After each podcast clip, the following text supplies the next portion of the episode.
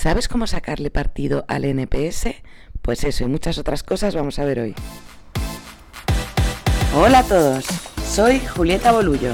Bienvenidos a Defecto Wow, el podcast sobre marketing enfocado a la experiencia de cliente, donde hablaremos de forma clara con expertos en la materia y clientes como tú que quieran contar su historia. ¿Y el tuyo qué fue? ¿Un efecto wow o defecto wow? ¡Arrancamos! Episodio 4. Hoy tenemos la gran suerte de tener con nosotros a Gladys Cali, emprendedora, enérgica a más no poder, especialista en marca personal, 32 años y ya con, con cinco personas a su cargo y haciendo un trabajo que me consta excepcional. ¿Qué tal Gladys? ¿Cómo estás? Hola Julieta, hola a todos los que están escuchando. Pues muy bien, encantada de, formar parte de este proyecto tuyo del podcast, que me parece alucinante. Qué guay, muchas gracias. Eh, es posible que algunos os preguntéis qué, hace un especialista de marca personal hablando de Customer Experience, ¿no? Pero, pero os lo voy a contar muy brevemente. Yo estuve con Gladys en Tenerife hace unos meses y me contó cómo utilizaba ella el NPS para que tanto su cliente como sus empleados eh, fuesen más felices y, me dejó alucinada porque el NPS, que ya hablaremos en otros episodios, para mí es una, una métrica un tanto vanidosa, pero porque la mayoría de gente o la mayoría de empresas después no hacen demasiado con ella. Pero nos gustaría, me gustaría, Gladys, que le contases a la audiencia cómo en tu caso estás utilizando el NPS, que, que ya te digo que me pareció una idea brutal. Gracias, Julieta. Bueno, brevemente para quien esté escuchando esto que no sepa lo que es el NPS, el NPS es una métrica de medición para saber la satisfacción de tus clientes. Es la más usada para las grandes empresas. Yo la conocí cuando trabajé para Apple, con lo cual ahí fue como, wow, fue blowing my mind de decir, ostras, qué heavy, qué potente esta herramienta. Y como tú decías, ¿no? Al final lo importante no es solo usarla a nivel postureo, sino aplicarla, saber sacar análisis de allí y no quedarte solo con lo bueno que te dicen los clientes, sino, oye, ¿qué áreas de mejora podemos tener?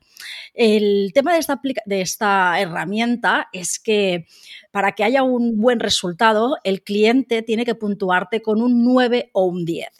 Y todos sabemos que nos cuesta llegar a puntuar un 9 o un 10 un servicio, porque somos muy exigentes.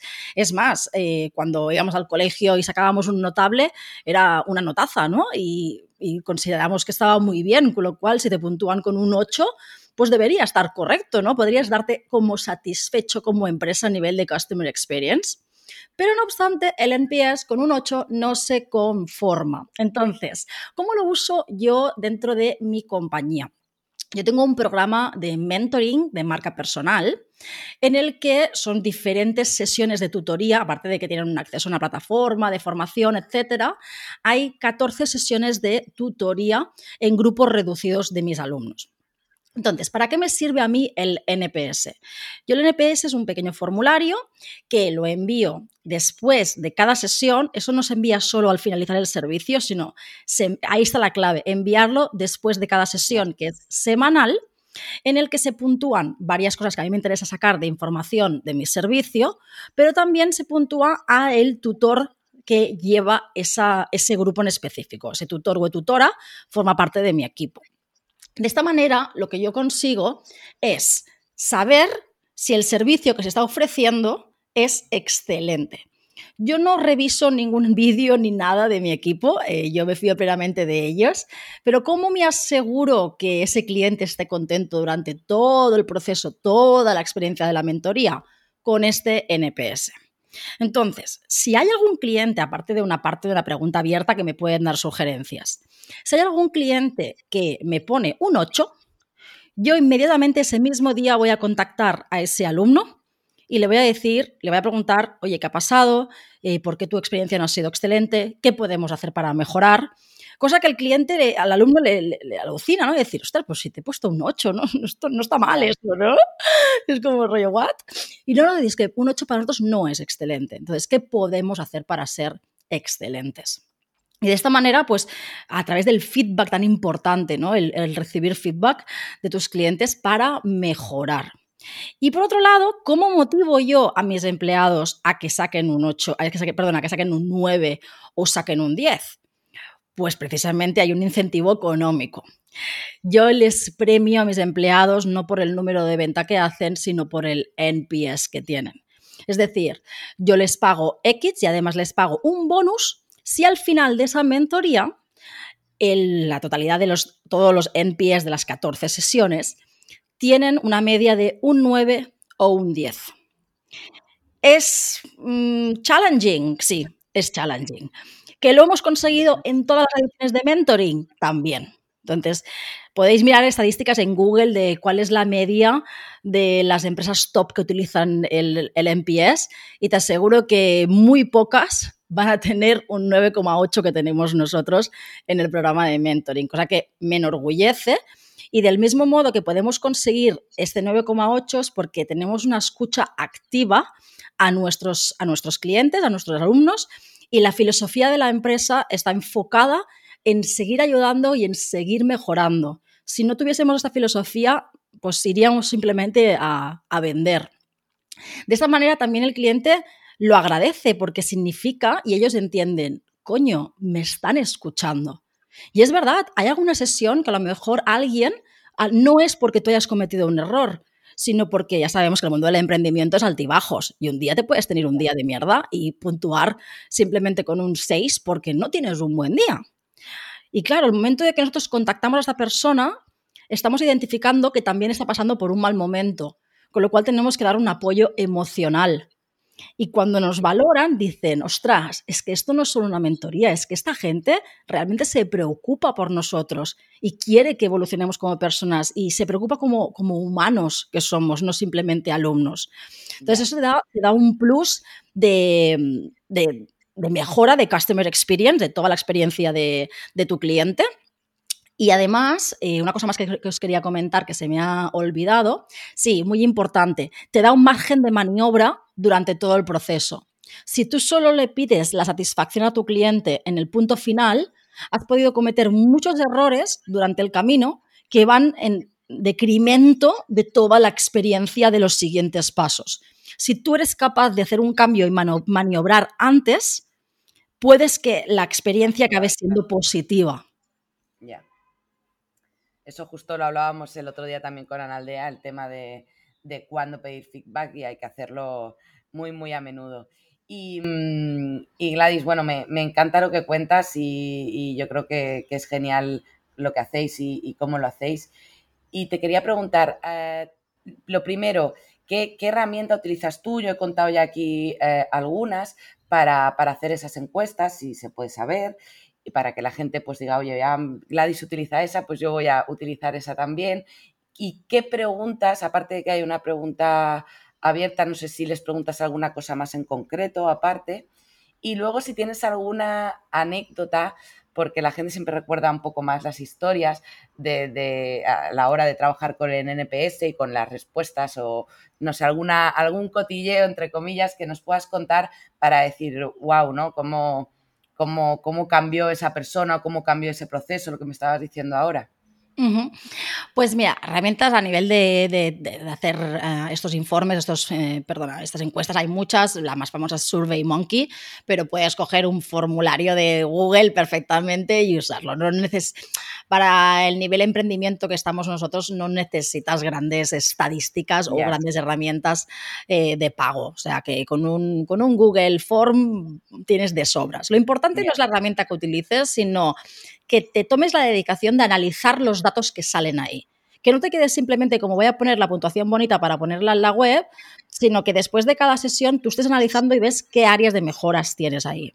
Respecto a las preguntas, la más importante es la de cómo recomendarías este servicio o producto a amigos familiares, puntuado del 1 al 10. Esta es la, esencial que tiene que estar. Entonces, las preguntas que debes hacer tienen que ser enfocadas a las respuestas que quieres obtener. Es decir, eh, cuanto más corto, mejor, porque a la gente no le gusta contestar muchísimas cosas. Cuanto más específicas sean las preguntas, mejor. Yo abierta solo dejo una, que es, eh, ¿tienes alguna sugerencia de mejora para las próximas tutorías? Es la única que dejo abierta. Em, otras, pues para saber, yo quiero saber cómo, qué emoción con qué emoción se han quedado. ¿no? Yo soy muy sentimental y, somos emociones y energía todos. Entonces les digo, descríbeme en una palabra cómo te sientes hoy después de esta sesión. Y a mí eso me hace saber mucho por dónde está esa persona. Otra que le puedes preguntar qué es lo que más te ha gustado la sesión de hoy. Porque si les ha gustado mucho que hemos hecho un baile todos al final de la sesión, ostras, pues eso también es una mejora, ¿no? O sea, no, no tienes que hacer best practices solo de lo malo, sino de lo bueno, decir, hostia, esto que hemos probado les gusta, vamos a seguir haciéndolo, ¿vale?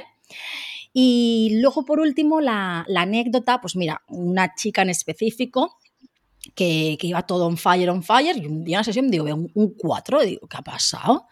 además, la, tutora, eh, fueron además dos personas que se sentían mal ese día y ya sabes, la, fuerza, ¿no? Si uno se decae, el otro va detrás y bueno, show total, ¿no? Y, me llamó la tutora y dices, Gladys, Gladys, estoy fatal porque se me ha ido de manos la tutoría de hoy y tal, y, lo siento muchísimo porque estaban todas súper decaídas y tal. Y digo, bueno, a ver, vamos a ver, ¿qué es lo que ha pasado? Bueno, pues han tenido un mal día, tranquilízate, tú haces tú bien, primero también tener el trabajo de, de no echar la culpa a la persona de tu equipo, ¿no? Analizar la situación antes de saber si hay culpables o no hay culpables, tranquilizar a esa persona de tu equipo de, oye, se pueden cometer errores también, que al final no era ningún, no había, no había hecho ningún error, ¿no? Pero al final el tener esa empatía, esa inteligencia emocional con tu equipo para, para que se sientan apoyados y soportados por ti. Y luego, pues yo fui al análisis y miré qué pasaba. Yo efectivamente me di cuenta que con el párrafo que me habían escrito después, pues que, que estaban en un momento árdido de su emprendimiento, de, que, porque en mi, en mi mentoring hay mucha caña, hay mucha, mucha caña. Y mentalmente hay que estar preparado. Entonces, yo hay muchas cosas que hago de mindset, pero es inevitable en el mundo del emprendimiento explotar de vez en cuando, ¿no? Entonces, yo que hice... bueno, incluso que pase de vez en cuando, a lo mejor, o sea que... Sí, por supuesto, es que de ahí va la anécdota, ¿no? Eh, yo en ese momento dije, vale, estas personas están muy calientes ahora mismo, no es el momento de contactarlas, voy a dar un margen de 24 horas. Las contacté al cabo de 24 horas y me dijeron que, lo sentían, se acabaron disculpando por, por, cómo le habían hablado a la tutora, eh, que, estaba fuera de lugar, que lo sentían muchísimo, que, habían reflexionado. Una me dijo, yo me he ido al río porque necesitaba esto, la otra me dijo, yo no pude dormir, pero luego por la mañana me tomé el día libre. Y, y bueno, cada, cada una con su historia, ¿no? Y es curioso que cuando terminamos la mentoría en enero, en la última sesión, una de ellas, estábamos haciendo una ronda de ¿qué, es, es, el mejor momento que os lleváis de la mentoría. Y una de ellas dijo, mi mejor momento es el momento en que me derrumbé. Y es heavy, ¿no? Decir, hostia, lo que podía ser la peor sesión de tutoría significó el gran cambio para ella. ¡Wow! Ya.